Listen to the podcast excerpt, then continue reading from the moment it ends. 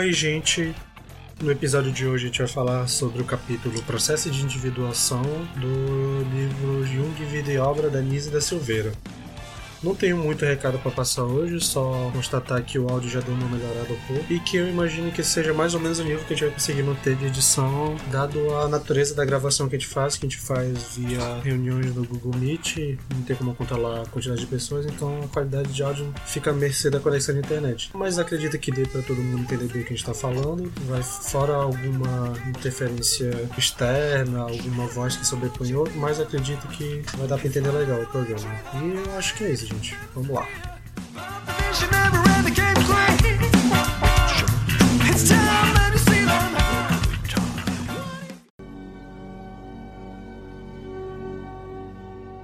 Hoje a gente vai falar sobre o capítulo Processo de Individuação. Já estamos mais na metade do livro, né? Estamos acho que mais uns três, quatro pontos termina ele. Acho que muito, muito por alto, assim, muito, muito genérico. Uh, se resume tudo em se afastar do teu ego para que o centro da tua personalidade vire o teu self. É mais ou menos isso. É o ampliar a tua consciência, enfim, desenvolvimento da personalidade no geral.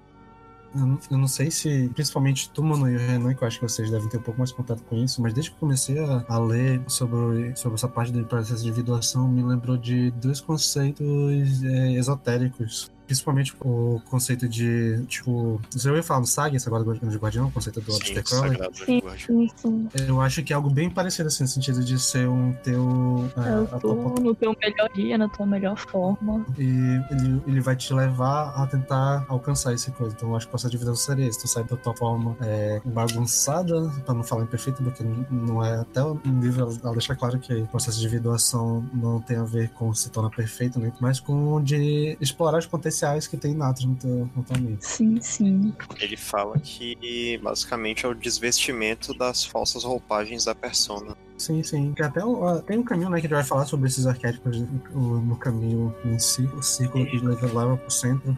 Mas sobre o conceito assim da, do, do, processo em si, vocês têm mais alguma coisa a falar antes de a gente começar a entrar no, no caminho? Eu queria primeiro perguntar se também diz, diz respeito da questão da formação da personalidade que o Yang também fala. É, é basicamente... sim, Sim, sim, eu, eu acho que é só uma. Quer dizer, a gente tem que dar uma pesquisada, né, pra confirmar, mas eu acredito que seja uma terminologia parecida com a mesma coisa que ele utiliza. É, Renan, eu tava consultando no livro de teoria da personalidade tudo isso, então eu acho que. Eu acho não, eu acho que eu posso afirmar que são os mesmos conceitos. Todos que aparecem aqui estão no livro de teoria da personalidade, no capítulo do Jung. Eu, eu tenho uma pergunta mais básica aqui. Um, sobre o processo do desenvolvimento da personalidade, que é uma coisa que eu, que eu realmente não sei. É, existe um momento que essa individuação, ela é algo constante ou ela é algo que chega uma hora que tu vai parar e tu já vai ter conseguido se desenvolver plenamente? Eu acho que até no texto diz, acho que lá pro finalzinho já do, do capítulo, lá vai falando que apesar de ser, tipo, que transforma o caos em cosmos, porém não é um, um todo é, estático. É ela usa? Estático, ele tá em movimento. O movimento e mudança faz parte da, da, desse completo. Então imagina que seja mais ou menos que o conceito de mudança é a a, forma de tu. É o caminho, né? Assim. Acho que não é nem o caminho, é a coisa em si. É o, o estado de mudança é a parte que vai estar tá em constante. O estar em constante mudança é o tu, alcança, tu estar alcançando esse, essa individuação. Cara, ainda voltando para a questão do ocultismo, isso também remete muito à questão da verdadeira vontade, pelo menos. Sim, era outra coisa que eu ia comentar, que era. Eu acho. E eu, se eu não me engano, o Crowley e o Jung eram contemporâneos, né? Então é bem engraçado, que é o mesmo tema, só que vezes de roupagem totalmente diferente uma da outra. E eu acho que pelo menos de um senso comum, senso comum não, né? Pela, pela experiência que, que eu tenho lendo as coisas também com um pouco do Young, eu imagino que na formação da personalidade quanto à individualização, apesar de que em alguns momentos ele trata como se seja alcançável, me parece mais um, um caminho que tu vai seguir na busca disso, mas nunca vai chegar. Uma parada meio, meio platônico, tá sempre é, perseguindo ali aquilo, mas tu nunca realmente chega ao ápice tem uma parte que eu destaquei aqui que eu acho que é uma frase que simplifica o conceito de individuação, que é tendência instintiva a realizar plenamente potencialidades inatas, que eu acho que é, que é uma forma bem, bem fácil de sintetizar o conceito todo. Que em si, até ela fala no texto que é um conceito assim que a gente consegue contemplar com uma facilidade, porém é difícil de trabalhar ele. A gente consegue entender o que ele é, mas o como chega lá é mais complicado. Ele vai descrevendo as etapas, né? Tipo, é um processo Sim. muito longo e muito complicado que envolve não nuances tanto internas quanto externas, é muita onda.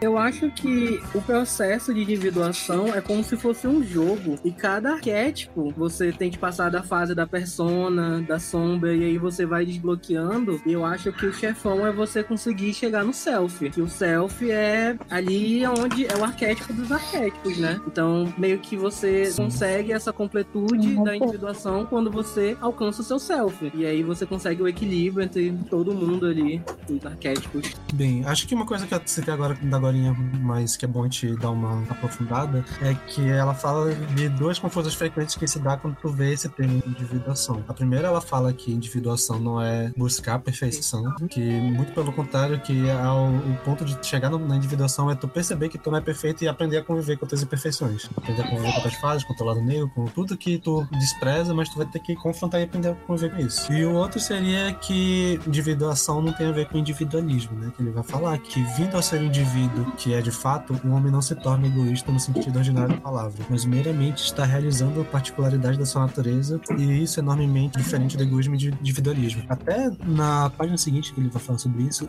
ele fala alguma coisa que me lembra um pouco do conceito de psicologia social, assim, falando sobre a tua, na, tua, na tua formação tu vai ter que conviver com outras pessoas, isso vai te ajudar ou te atrapalhar dependendo da forma como tu for absorver esse tipo de relação tem pessoal. Que é bem legal, porque como, como toda a parte da literatura do Jung né? É um processo que ele é descrito ao longo do nosso inconsciente coletivo que ele está presente, até diz no livro, nos contos de fadas, nos mitos, na alquimia e, sobretudo, nos sonhos. E tem toda uma representação um, em tudo que a gente conhece nas formas de cultura. Eu fui procurar sobre individuação um, em contos infantis, acho que foi um da Cinderela que eu li, e faz muito sentido, sabe? Parece muito Jornada do Herói também, mas faz bastante sentido como o personagem vai evoluindo com essa tomada de consciência e expansão de consciência. Eu acho muito interessante como isso se dá, sempre se deu ao longo da história e é uma coisa que acontece até hoje, não tanto com a gente, mas os personagens que a gente cria. É só uma coisinha que eu vi, eu não sei se é certo, mas é uma informação que eu vi que o processo de individuação, ele geralmente, ele começa na meia-vida, que é quando a gente se estabelece. Porque é, no começo da nossa vida, o ego, ele tá tipo, ah, eu preciso de uma casa, eu preciso de uma família, eu preciso de um emprego, eu preciso disso e daquilo. Aí quando você se estabelece, quando você já tem tudo isso, aí, geralmente é quando, no período de meia-vida, tu começa esse processo de individuação, que é um processo de reflexão até o encontro do self, né? Eu não sei se isso tá certo, mas é, é uma pesquisa que eu, que eu fiz e, enfim, só joguei. No caso, é sobre isso que ele falou, que, tipo, começa na meia-idade. Eu também já li muito sobre a questão do luto e que ele estava muito a questão do Jung e essa questão da individuação, em que a partir da meia-idade meio que começa mesmo esse processo de profunda introspecção e a pessoa se aprofunda e tudo mais. E só vai meio que possivelmente, talvez, alcançar um ápice dessa individuação no. Não diria ápice, né? Lá mesmo na, na velhice.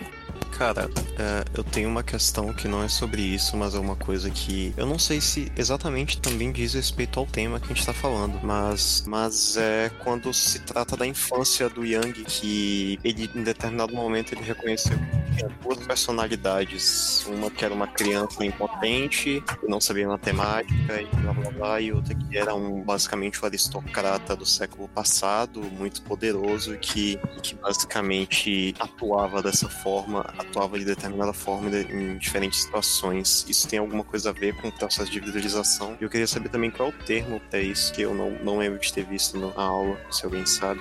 Bem, o primeiro comentário eu vou fazer sobre a questão da, que eles botaram ainda agora e depois eu falo sobre o todo, tá? Beleza.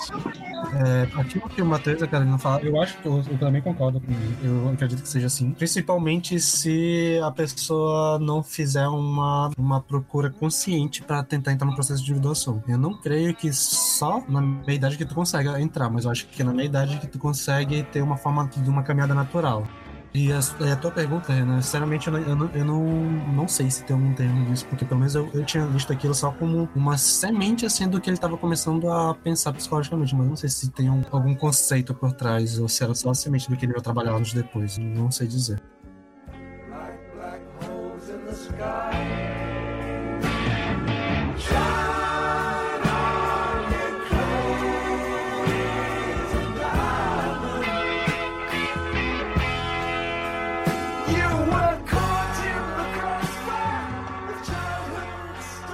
Bem, então a gente pode começar pelas etapas né, que, ele, que ela descreve no livro sobre como se dá o processo de individuação, fazendo confronto com esses arquétipos. E o primeiro é o arquétipo da persona. Bem, gente, eu acho que sobre persona, todo mundo concorda que é aquela tirinha do, do rapazinho com carinha triste, que ele tem que trabalhar, ele bota uma máscarazinha feliz e sai. Pronto, é isso. Próximo tópico. Mas assim, eu acho que esse conceito de persona é um conceito até que é bem difundido, né? Em geral, a gente consegue. É até meio fácil de, de entender como ele funciona e tal, de ser literalmente, nesse caso, literalmente uma máscara. Eu achei muito legal o exemplo que tá no livro mesmo, que é de um conto do Machado, do Machado de Assis, parece. Que vai falando do cara que ele era um militar e que ele só sabia ser militar, ele só conseguia se ver como um militar. Então, quando ele vai pro lugar onde ele não pode mais exercer essas funções, ele perde a identidade, ele já não começa a se ver direito no espelho, etc. E isso é muito comum na sociedade do homem moderno, né? O termo básico que todo mundo, todo mundo não, mas muita gente é muito assim. Pessoas que deixam se tomar pelos seus trabalhos ou por uma coisa que fazem exclusivamente e tem um apagamento do que essa pessoa poderia vir a ser de verdade. Então é uma coisa relativamente comum, assim. Triste, porém comum. Vi de qualquer personagem principal de anime, gente. O personagem principal É. de anime geralmente sofreu um trauma, é triste. Pra ele conseguir lidar com aquilo, ele tem que vestir uma máscara que, em que ele vai numa eterna busca por poder para destruir, alcançar todos os objetivos dele. Exemplo. Aí ele vira Hokage e a vida dele é. Exato. Tem o Naruto, tem o, Fu, tem o, tem o Edward Elric do Fullmetal, só que no caso do Edward é tipo, eles perderam a mãe, o pai era ausente, então, e o Edward fez merda na busca de tentar ressuscitar a mãe, então ele meio que acaba tomando a dianteira ali, ele, ele tanto ele quanto o Alfonso, mas mais ele acabam entrando nesse, na, na, na Alquimista Federal, e ele se torna um menino prodígio justamente porque ele tem toda essa culpa por ter feito o que fez e prejudicado mais o irmão do que ele, então ele assume essa persona de busca por poder e sabedoria filosofal para poder lidar com os erros que ele não consegue lidar com a persona base dele, que eu imagino que seria aquele menino triste que perdeu a mãe e perdeu o irmão. Perder o pai é básico, né? Pro personagem do anime. Todo personagem do anime tem que perder o pai pra crescer na vida. Queria perguntar é, dos quatro, né? Quatro, cinco arquétipos que a gente vê nesse capítulo, se vocês considerariam a persona a, talvez uma das mais fáceis de, de se entender e, e tentar lidar com ela. Porque se a gente for levar em consideração o, a graduação que o capítulo impõe, é- ela vem a primeira, ela é a primeira, o self é o último. Então, se for uma escala linear, como, como a gente vê, ela teria que ser a mais fácil. Mas assim, é uma pergunta lá. Cara, a persona seria em si um, um arquétipo com base nessa pergunta do Carlos? É, tem, tem isso. Tipo, a persona, ela seria em si um arquétipo, porque ela me parece muito mais um, um mediador que invoca determinados arquétipos em determinadas situações.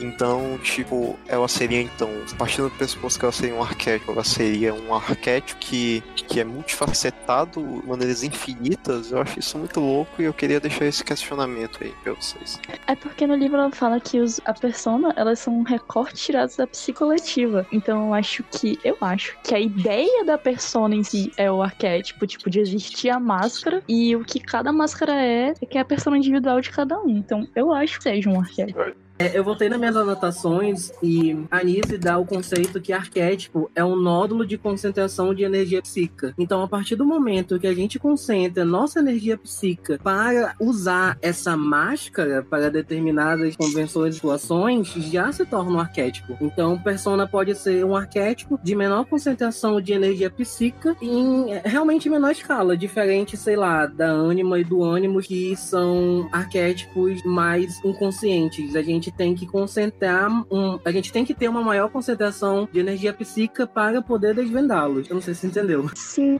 eu acho que faz sentido. Mas, tipo assim, essa coisa da quantidade de energia psíquica que a gente coloca em tal arquétipo não é relativa, porque vamos pensar num exemplo de uma pessoa que pra ela a persona, sei lá, ela é médica. E pra ela ser médica ocupa totalmente a vida dela e a personalidade dela. E a personalidade dela é ser médica. No caso, não seria uma uma coisa de maior porte que demandaria maior energia psíquica. Então isso é Bom. relativo? Sim, porque a Nise ela põe essa problemática também. Ela fala que não deve se confundir com o self, porque caso você tenha muita identificação, você perde o contato com o self. Assim você fica muito mais à mercê da sociedade. Tipo, você vai ser eternamente a médica, sabe? Você meio que pe- se perde na sua persona e seu self morre. Você perde todo o seu processo de individualização, porque você já não consegue mais sair ali daquela persona. Você não consegue mais sair daquele personagem que teoricamente deveria ser apenas momentos da sua vida do cotidiano. E aí ela, a Nise ela põe essa problemática que pode acontecer da pessoa confundir,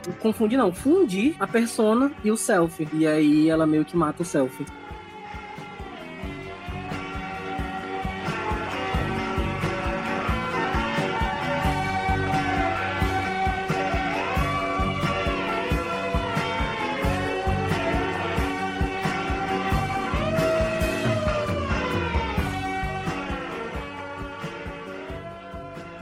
Ok, então Forte. a próxima etapa, o próximo arquétipo a ser confrontado seria a sombra. O nome é muito legal, né? Muito cativante. Muito legal, um super do ratinho. super-herói. E aí eu acho que já ia puxar aqui um Peter Pan, né? Que ele perde a sua sombra. Sim, eu anotei Peter Pan até no, no meu- na minha anotação. Informação inútil do dia. Cara, a Ih, sombra é quando o Naruto ele vai pra aquela ilha lá e ele tem que atravessar a cachoeira. E ele tem que lutar com o eu malvado dele. E aí ele manda um discurso tão cativante que até o eu malvado dele fica bonzinho. É tipo aquele o Scott Pilgrim, né? Contra, contra o mundo no final. Exatamente, ele manda um discurso no jutsu tão poderoso que ele ganha. Não, mas brincadeira. A sombra é tipo o nosso lado onde vão as coisas que nos desagradam, que a gente tem medo, são aspectos, eu acho que até mais grotescos, só que faz parte da nossa personalidade, que é necessário, que a gente não pode só mandar discurso no jutsu e fingir que não existe. São coisas que a gente precisa lidar. E tá, tem no texto também que também podem ser discernidos traços positivos de lá, qualidades valiosas que não se desenvolveram devido às condições externas desfavoráveis ou porque o indivíduo não dispôs de energia suficiente para levá-las adiante, quando isso exige ultrapassar convenções vulgares. Então, é- o Jung fala muito basicamente que a gente tem que manter o nosso equilíbrio e tanto das coisas boas quanto das coisas ruins, e que as nossas coisas ruins são necessárias pra gente impulsionar coisas que vão ser boas, de certa forma. Acho que, acho que faz sentido. E os nossos defeitos e as nossas coisas, abre aspas, ruins, são importantes pro nosso desenvolvimento e pra nossa vida normal. Eu acho que isso responde até a pergunta que tu tinha feito, mano, sobre a nossa individuação ser perpétua no seu apogeu. E tem algum momento que ele fala do cosmos, e aí quando eu li eu fui atrás para saber o significado, e é, no sentido filosófico é, é equilíbrio, é harmonia. Então a, a gente vai estar sempre sujeito a abalos nesse equilíbrio. Portanto, a gente vai ter que estar sempre lutando contra todos os, o- os arquétipos, as sombras, os ânimos, as ânimas. E eu acho que não dá. Então tem que ser. É uma luta constante até o fim da nossa vida. A vida é um grande anime shonen, né? E aí ele no final do falando sobre sombra, não necessariamente a gente precisa terminar agora, mas é, uma- é um pensamento que me veio aqui na cabeça, que ele fala sobre quando a sombra pessoal ultrapassa os limites do, do próprio, do ego, do egoísmo e se torna coletivo, né? E eu acho que não tem um exemplo maior disso do que o fenômeno que a gente vive no Brasil político, fala, né? Porque as pessoas, elas, ao mesmo tempo que a gente pode fazer muito bem o paralelo da sombra também, por questão de hipocrisia, etc, né? E ao mesmo tempo em que a gente, a gente tenta expurgar essa questão, essa sombra da gente, que seria a questão da corrupção, etc, isso continua muito presente dentro do, brasileiro, é uma coisa que ele não vê, e por causa de toda essa, essa negação, todo esse ódio, isso acaba se tornando uma parada que tá afetando de modo geral a sociedade. Nocivo, né? Acho que um exemplo mais prático também é, é o momento que a gente está vivendo de reality show, sabe? Porque a gente está suscitando questões, principalmente no Twitter, a galera debate muito sobre racismo estrutural, a questão machista do feminismo, que a gente viu, quem acompanha pelo menos, vê que depois que a galera sai e aí é confrontada com as atitudes deles na casa, eles não se reconhecem, alguns não pedem desculpa e ele tenta esconder esse comportamento, sempre A todo custo, uma maneira né? de justificar, né? Então, Sim. é muito interessante, cara. Principalmente, eu acho que foi de toda a leitura o meu conceito favorito, que foi a sombra coletiva. Gente, minha cabeça explodiu quando eu li o negócio da sombra coletiva. Que por mais. É, é quase uma questão até determinista, né? Você pode ser a melhor pessoa do mundo, mas, por exemplo, vamos botar aqui entre homens, né? É, beleza, você lá. Agora, se você tá no meio de outros homens, e aí suscita aquela questão mais do ego, mais de mostrar quem é o macho alfa, e aí começa a disseminação de, de ódio racial, ódio sexual. E a sombra coletiva, quando ela ocorre, é, é muito real. E eu não sabia que tinha um nome na, na psicologia junguiana pra isso. Eu achei fantástico o conceito de sombra coletiva. Outra coisa que eu acho bem legal sobre a sombra é que são coisas que a gente não aceita na gente, que a gente repugna e que a gente reprime, mas que a gente projeta em outras pessoas. Então, a questão, sei lá, do BBB, por exemplo, que o Vinícius estava falando, que a gente vê aquelas pessoas e martiriza essas pessoas e fala mal pra caramba, mas são coisas que a gente faz também. Só que é muito mais conveniente a gente tá lá apontando toda a, a culpa de todos os nossos efeitos para uma coisa externa. E aí ela até fala que a gente projeta no vizinho, uma figura política, no demônio. E aí tem diversos, diversos lugares que você projeta todas essas coisas ruins que você sente sobre você. E que sabe que são verdade. Acho que a cultura do cancelamento em si é, fala muito sobre isso. Em algum momento da nossa vida, ninguém nasce destruído, né? Eu já Sei me cancelei você umas 15 vezes só hoje.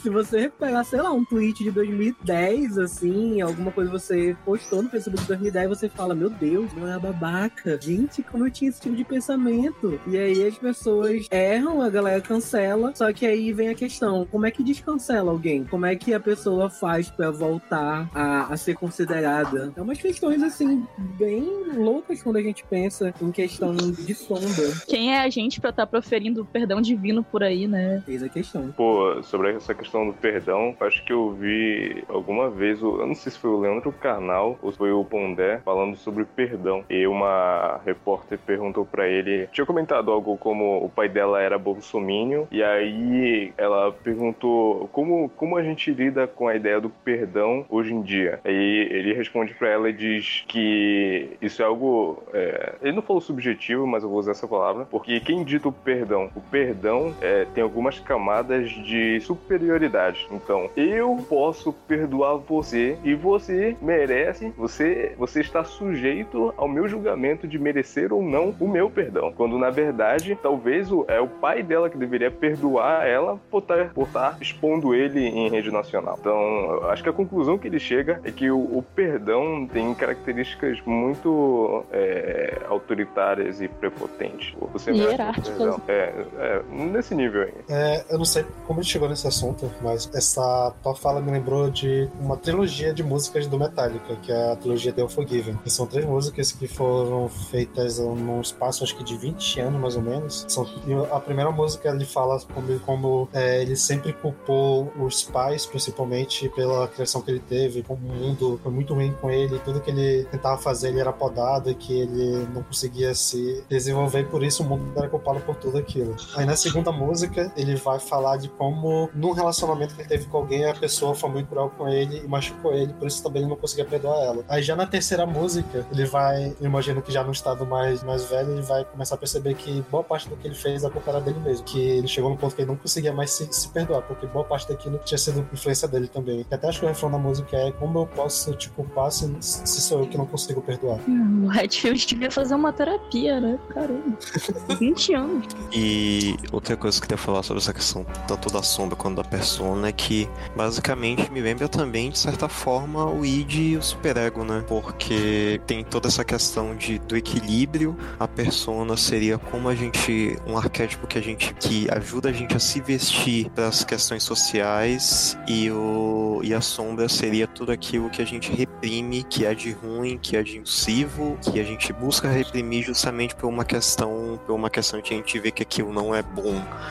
Muitas vezes é advinda de uma questão social também, porque querendo ou não, o que dita o que é bom que é ruim é a nossa sociedade. Então, basicamente, tu tem que ter essa, tu tem que ter esse equilíbrio, além de tu ter essa, essa visão, esse interesse de tu querer saber mais sobre as duas coisas. Tu querer desconstruir tua persona e tu querer desconstruir tua sombra para poder entender e conviver com as duas e, de certa forma, até formar melhores personas para determinadas questões sociais, etc.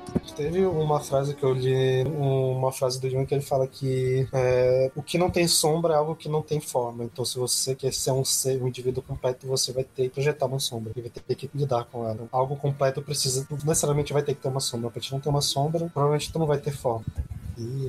Ah, é, eu mandei a imagem lá no grupo do, da a imagem. E aí, se vocês verem, é sempre um equilíbrio. Então, a persona vai ficar de frente com a sombra, o ânima vai ficar de frente com o ânimos, e lá tem consciente coletivo, que seria o self. Então, realmente é, é uma gangorra. E a meta de vida de todos nós deveria ser equilibrar as duas gangorras ao mesmo tempo. Então, realmente um completa o outro, a persona e a sombra. Beleza, alguém tem alguma coisa a falar sobre sombra? A gente pode começar a passar pano pro Jung aqui. Pode passar. Hum. Then moving silently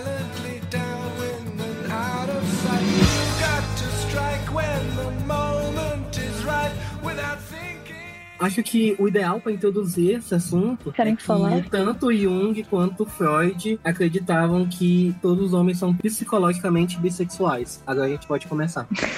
Também, Muito bom. Olha, eu não conheço, mas é, é- Na verdade, isso é uma pergunta. É, todos os seres humanos são bissexuais, falou ecologicamente, mas isso não se aplica também à biologia. Pô, a gente não, não, não tá naquele linear e o. E, como é que é o nome? O hormônio que se sobrepor mais vai definir o masculino e o feminino. Testosterona e progesterona. É, não, não, mas isso é depois, tipo, não tem um negócio de XY. É o X. É o cromossomo Y e o X. Exatamente. Isso aí. Então, é, isso já, já não, não dá margem pra dizer sobre as bissexualidades dos homens. Dos homens como um ser humano, ser humano. É uma Porque pergunta. homem nem é gente, né? É porque eu acho que pra época, eu acho que não tinha esses conceitos definidos ainda de cromossomos e tal. E aí são estudos mais Hum. recentes, teoricamente, Verdade. aí, por isso que talvez ele não tenha concebido esse lado mais biológico. Eu acho que é válido analisar o contexto social da época, né? Hoje em dia a gente já tem muito mais pautas sobre gênero, sexualidade, etc. E na época tem toda essa, essa combinaçãozinha de estereótipos de mulher, estereótipos de homem, etc. Porque é o contexto. Então eu acho que a gente vale passar pano, sim. Só que tem coisas que eu não sei se tem trabalhos que são revistos agora, se o pessoal que é junguiano no contexto contemporâneo já reformou essas coisas, etc. Mas pro contexto da época faz determinado sentido. Eu tenho aqui ser um grande pano pra trabalho. passar, que é uma página que eu tava pensando hoje. Bora lá, então eu vou tentar porque vai ter toda uma linha assim, de argumentação para chegar nesse ponto. Bom, a primeira coisa que eu vou falar é a partir do conceito de uma psicóloga brasileira chamada Silvia Lani, que é da psicologia social, que é o conceito que ela tem de alienação. Ela define alienação de uma forma simples como tu pega algo que é construído de forma social e naturalizado. Ou seja, muita coisa que a gente vê como natural é algo feito socialmente. Beleza, dá pra sacar por enquanto, né? Uhum. Partindo do pressuposto que o inconsciente coletivo ele não é algo, ele é algo inato, mas também ele é construído pela, pela cultura, pelo passado anos, ele constrói a humanidade, mas ele também é construído por ele. Esses conceitos que esses arquétipos, tanto ônibus como ônibus, vão é, absorver, são conceitos que foram construídos socialmente porque as ideias de gênero também foram construídas socialmente ao longo da humanidade e foram carregando esses arquétipos com esses, esses mais simbólicos. Então acaba que, pelo menos eu consigo ver que até na época ele tá estava estudando, essa visão que ele tinha de arquétipos talvez não fosse isso que ele visse, mas eu vejo que os arquétipos têm essa visão porque é uma coisa que já vem sendo construída, essa imagem de gênero já vem sendo construída há muito tempo na história da humanidade e o arquétipo acaba sendo carregado por essa imagem, que é algo social, mas é algo social que está sendo trabalhado e naturalizado e a partir disso é, acaba tendo essa troca de, de ser influenciado e de influenciar o arquétipo. Isso, e justamente para você passar das fases, você tem que desconstruir esse arquétipo. E aí é bem difícil para homens, principalmente, desconstruir e conseguir reconhecer o seu ânima. O Jung fala. O Jung não, a Anisa Silveira põe a citação que o Jung demorou pra caramba pra, pra pra conseguir chegar a esse conceito de ânima. Que ele fez isso naquela fase, naquele momento da vida lá que ele parou tudo, ah, vou meditar. E aí ele foi rever esses conceitos aí dele. É legal que a gente tá falando ping-pong, né? Mas a gente nem chegou a definir o que é anima e animus, né? É, ânima é o lado feminino originado no inconsciente coletivo. Ah, nem todos têm conhecimento. Se origina das experiências precoces com as mulheres, mães, irmãs e amantes. É o arquétipo do feminino. Esse arquétipo é responsável pelos sentimentos e pelos humores. Um homem é especialmente inclinado a projetar sua ânima em sua esposa. Ou seja, esse homem tem vivência precoces com outras mulheres, inicialmente com a mãe, seguindo de uma estrela de cinema, é uma cantora, e aí depois ele passa para sua amante, e aí começa então as frustrações por não corresponder à imagem oriunda no inconsciente. Ou seja, é a mulher perfeita, a mulher ideal, a mulher que vai cuidar dele, a mulher que vai passar pano pros machismo dele, e aí ele começa a se frustrar com isso. E é isso, temos o conceito. Eu anotei aqui que isso me lembra muito a síndrome de Peter Pan, que é justamente desses Sim, homens que crescem e aí crescem fisicamente, mas não crescem psicologicamente. Acham que a mulher está ali pra Necessitam de uma lavar, lavar a cueca. Isso. Perdidos. E pior que esses conceitos são reforçados dentro do meio feminino, entendeu? Tipo, a mãe vai conhecer a nora. Sim. E aí, tipo, ah, será que ela sabe cozinhar? Olha, cuida. A primeira coisa, cuida bem do meu filho. Porra, é, uma, é namorada ou babá? E aí, Nossa. querendo ou não, esses, esses, esses arquétipos, eles são reforçados ainda atualmente. Uma coisa muito intrínseca, na verdade. É bem perpetuado. Cara, eu tava tentando lembrar aqui, na verdade eu tava procurando as minhas anotações. É, é sobre o discurso da loucura, eu acho, se não me engano, do, do Foucault. É, exatamente. Porque ele, eu anotei aqui, ele dá vários exemplos de como a loucura era, era fragmentada e, e classificada no decorrer dos séculos, né? E aqui ele dá exemplo de loucuras no século XVII. Ah, alcoólatras, doentes, pobres e homossexuais. E aí a minha dúvida era quando foi que o, o Jung trabalhou na, na clínica lá? Alguém lembra o ano? Porque dependendo do ano, isso pode ter afetado muito a, a concepção teórica ou metodológica dele, sabe? É, aqui no século XVII ainda, eu tinha notado que essas pessoas começam a ser colocadas em hospitais e institutos para serem tratados como se fosse uma doença de fato. Inicialmente, Tá tudo- os, os loucos ficavam junto com os leprosos no leprosário, né? Não, e aí depois é- eles começaram a é, se dividir. É porque, se eu não me engano, no século XV teve o esvaziamento dos leprosários e um afastamento desse, de- de- dessa comunidade de loucos pra lá. E naquela época não existia preconceito. Na verdade, eles eram vistos até como um objeto de, de fascínio. E ele dá o exemplo, né? Ficou dá o exemplo da arte, da literatura com o navio dos loucos de Bosch e o elogio da loucura do Erasmo. Mas isso era uma dúvida mesmo. Quando foi que o que, que Jung trabalhou na clínica e ainda e acima disso se existia al- algum caso de histeria ou distúrbio que hoje em dia é caracterizado é visto como uma pessoa homossexual.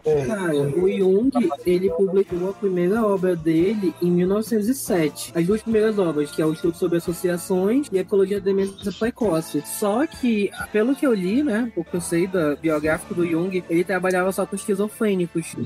Então, pelo menos não vi relatos de histerias que nem Freud, que começou já em 1800 e alguma coisa. Entendo. Então, não sei se responde tua pergunta. Acho que é complexo. É, a gente tem que desvendar mais a biografia dele.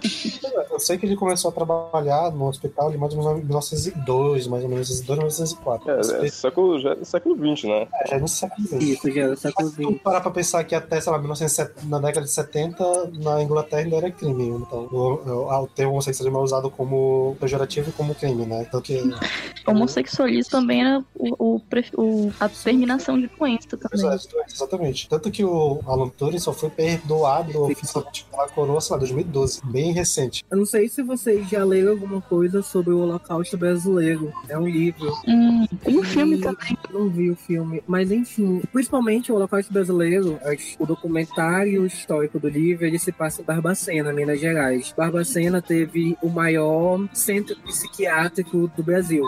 Então, começou na década de 20 e eu acho que ele ainda funciona atualmente. Mas, assim, essa parte do holocausto ocorreu mais ou menos. É, a, a maior número de mortes chegaram a morrer mais de 80 mil pessoas ali, fome, de doença, de vários tipos de coisa. Ainda foi na ditadura militar, entre na década de 60, 70 e 80. E pra lá, a maioria das pessoas que eram enviadas pra lá não eram de fato loucas, histéricas, esquizofrênicas. Eram realmente judeus, eram homossexuais, eram bêbados, eram viciados em drogas e iam pra lá e simplesmente morriam. Então, suscitando aí essa questão do debate sobre o homossexual, aconteceu bastante aqui no Brasil, só que foi velado, porque era no interior de Minas Gerais. Contra tudo que era considerado ruim era gigantescamente marginalizado e então até arquitetonicamente falando. Enfim, é bem punk a situação. Eu não lembro o que a gente tava falando antes. A gente tava falando sobre Anima, que Ah, aí ela termina a definição com. Ela define dois momentos da vida, né? O desenvolvimento da Anima. O Primeiro, a primeira metade da vida, o homem passa pelas problemáticas do amor, as ilusões e desilusões de- da mulher não se transfigurar Nossa. como se porta ali no inconsciente coletivo dele. E a segunda metade é quando ele realmente ele fica amalgado, hiperceptível, ele tem mudanças de humor, explosões emocionais. Quando o homem tá naquela idade que eu chamo carinhosamente crise da meia-idade, que começa a prestar esse tipo de comportamento. E tem gente que consegue lidar com isso e ver uma perspectiva engrandecedora e edificante, mas tem gente que surta e vira muito cara babaca por aí. Podemos passar para o conceito de ânimo. Cara, o do ônibus é basicamente a mesma coisa, só que aí é pelo ponto de vista masculino no psiquismo da mulher. E até falando no teste que a sua hipertrofia resulta em quebra de laço de amor. Deu a entender que, que quando a mulher passa por esse, por esse processo do ônibus é quando ela começa a ter, deixar de lado perspectivas mais sentimentais e, e adotar um, um posicionamento mais, entre aspas, racional, né? Uma coisa que já seria mais atribuída ao masculino e etc. E até fala, uma parte que eu achei muito legal, que as personificações que o ônibus assume nos sonhos, contos de fadas, mitos e outras produções inconscientes variam em escala larguíssima. Tem uma hora que ela fala que a, a pose da heroína meta- é, beija o príncipe metamorfoseado e faz com que ele vire um homem, etc. Eu acho que isso tá na parte do. É no ônibus. É no ônibus, né? Isso, que pode ser metamorfoseado de príncipe, é, sapo que vira príncipe, né? Exatamente, é um- que é uma integração e uma evolução no princípio masculino na consciência da mulher. Então, parte do pressuposto que a mulher, que é sempre algo, algo mais sentimental, vai começar a ter posturas que quebrem isso. Muito por alto. É, eu anotei uma pauta aqui que eu acho que seria muito legal da gente discutir. Das personificações que a Nise dá de exemplo tanto pro Anima quanto pro Animus. Então a gente pode começar discutindo do Anima. As personificações do Anima são sereia, mãe d'água, Hum, feiticeiras, fadas, ninfas e deusas. E aí, que vocês têm a falar sobre essas personificações? Eu acho que cai muito naquela coisa que é sempre a mulher que vai fazer o homem sofrer. É sempre uma sereia que vai encantar o homem e puxar ele pro fundo do, do, do mar, do rio. Então é uma ninfa que fez alguma perversidade. Então, ou, ou é o extremo de ser uma mulher que é muito boazinha e cai muito na lábia do homem, ou então é o outro extremo de ser uma mulher que perversa, que desvirtua o caminho do homem. Mas aí, novamente, puxa pra questão da dualidade. Porque ao mesmo tempo que a sereia é perigosa, ela também é bela. Ao mesmo tempo que a mãe da água é cantadora, protetora, ela também pode ser uma, uma figura que a feiticeira também é ambígua, né? A questão de, de- geralmente a feiticeira é retratada como uma mulher bela e tudo mais, mas sábia e poderosa. Fadas e ninfas são já são tem toda uma mitologia ao redor das ninfas, Eu etc. queria, eu queria falar sobre a ninfa, porque eu acho muito metafórico e muito mágico como as ninfas podem representar. Então, pegando esse gancho, gancho das fases de maturação, e a gente tem a ninfa. Com- como as ninfas tornaram-se ninfas? As ninfas geralmente são mulheres que foram punidas de alguma forma, de algum. Aconteceu alguma coisa e elas viraram o espírito da natureza. Ok. Nós temos, por exemplo, é, os, dos louros que Apolo usa na cabeça. Aqueles louros era a filha de um rei que não quis se casar com ele. Ele foi lá e transformou em, em louro e ele usa como um- uma espécie de teofel. Beleza. E aí as ninfas, geralmente, elas são esses seres puros ok?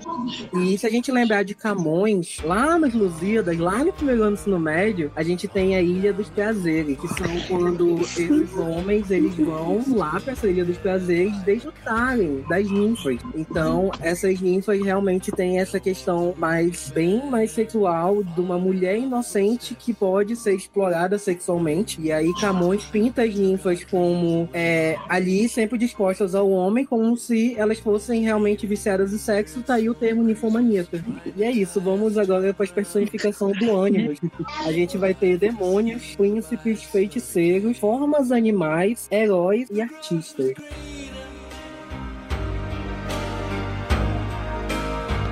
The light was brighter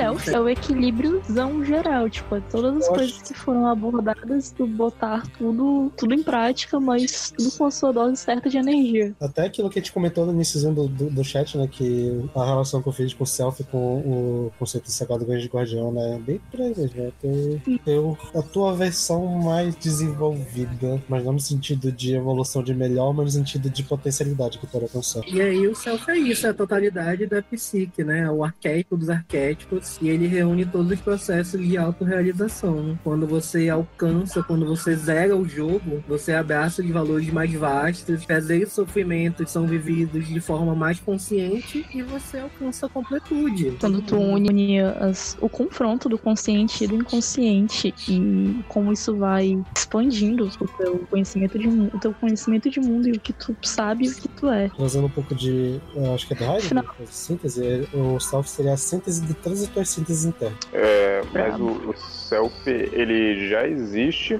e nesse, nesse parâmetro ele só está aperfeiçoado ou ele passa a existir quando todas as nossas potencialidades al- alcançam um alto grau? Eu não entendi.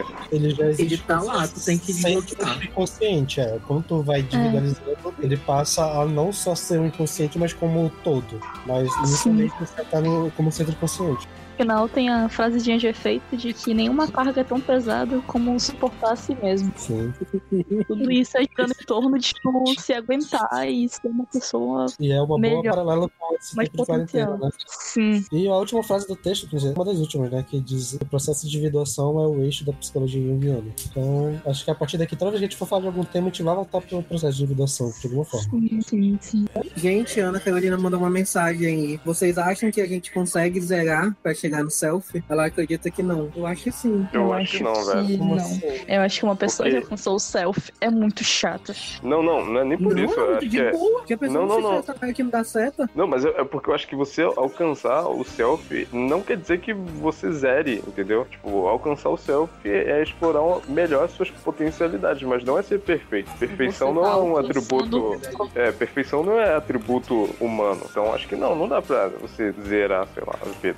Eu acho que pelo contrário, alcançar o self é tu aceitar completamente tuas imperfeições. E tipo, aprender a é. lidar com elas e notar de onde elas vêm, o que, que elas E causam, também etc. lidar com as novas é, imperfeições que vão surgindo durante o processo. Imagino que quem alcança o self é tipo um monge, assim, sabe? Ele não se estressa com nada. Pensa logo nesse viés de não se estressar com as pequenas coisas da vida. Na real, eu acho que é muito estressante, porque quando você alcança seu, seu self, provavelmente você já meio que compreende bastante, mas praticamente é impossível você alcançar tudo sem consciente. Mas você já compreende bastante e você tem noção dos seus desejos. Só que nem sempre os desejos é, fazem você feliz, entendeu? Tipo, às vezes é uma coisa perversa. E aí, É tipo, você vai querer fazer isso. Então, tipo, ter noção do seu, do seu self é, tipo, ter noção de todo esse peso. Então, acho que provavelmente é uma pessoa muito infeliz. E eu acredito Depende. que ninguém alcance isso. Porque se, se, o, se o self é, é, o, é o uso completo das suas potencialidades, verdade, você vai ter a consciência da- das suas perversidades, mas também vai ter um domínio apropriado da ponderação, da, da análise, do, do domínio das emoções. Então, aí você vai, vai se encontrar com os seus opostos e vai criar a síntese no maior estilo dialéctica hegeliana, entendeu? E, Tese mesmo e antítese e síntese. É que o teu mais consciente. uma faceta mais sombria, ao, ao partir do princípio que tu alcançou o teu self, isso aí já não é mais relevante, porque tu entende que essa faceta sombria faz parte de ti e provavelmente é um outro ponto que equilibre. Então eu acho que se tu alcança o self, tu já tá fora da Matrix, e aí o mal não é mais o mal e o bem não é mais o bem. Tu vai chegar num estágio tipo do Manhattan, que tu não se importa mais com nada. Coisas só são. Sim, sim. Você E é aí- praticamente um avatar, né? Você domina os quatro elementos, assim. Mas vocês não acham que quando isso acontece, a vida perde um pouco o sentido? Sim. Com certeza. Depende, velho. Acho que muito pelo contrário.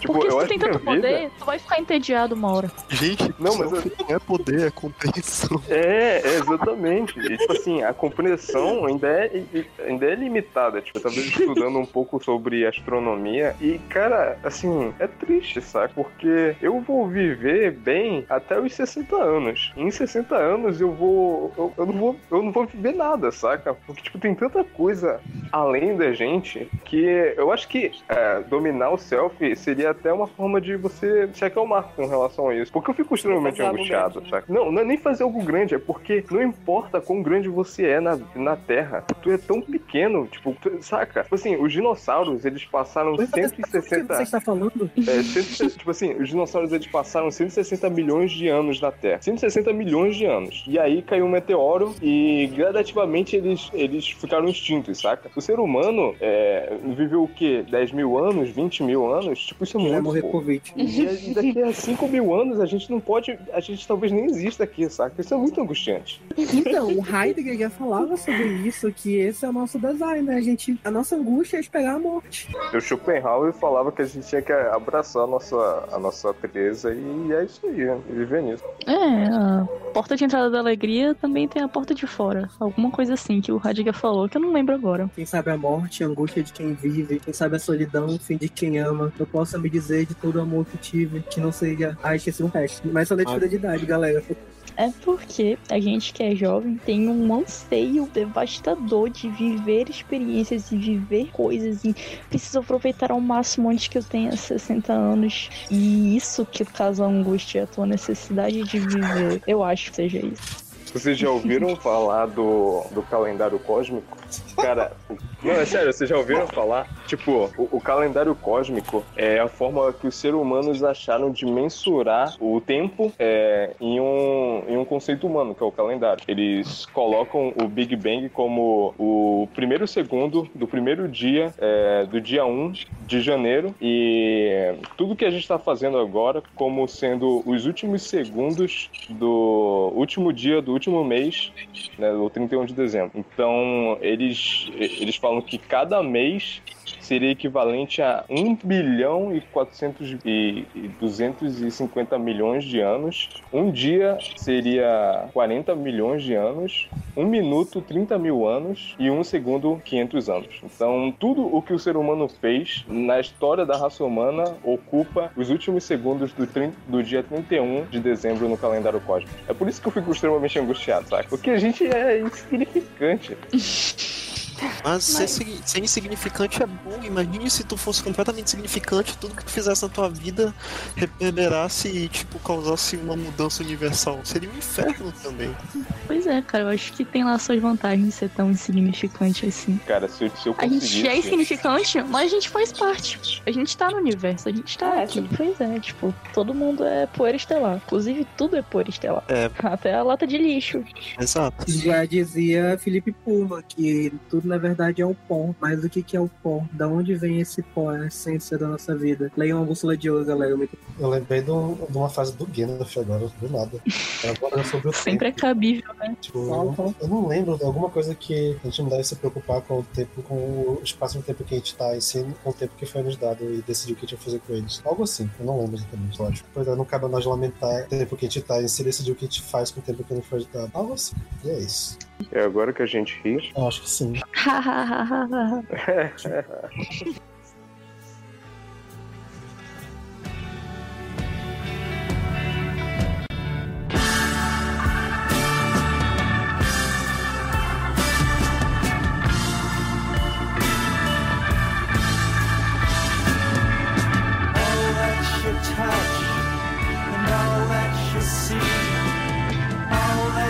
taste all you feel, and all that you love, and all that you hate, all you distrust, all you save, and all that you give, and all that you deal, and all that you buy, big borrow or steal, and all you create, and all you destroy and all that you do, and all that you say, and all that you eat, and everyone you meet, and all that you slight, and everyone you fight, and all that is now, and all that is gone, and all that's to come, and everything sun is eclipsed by the moon.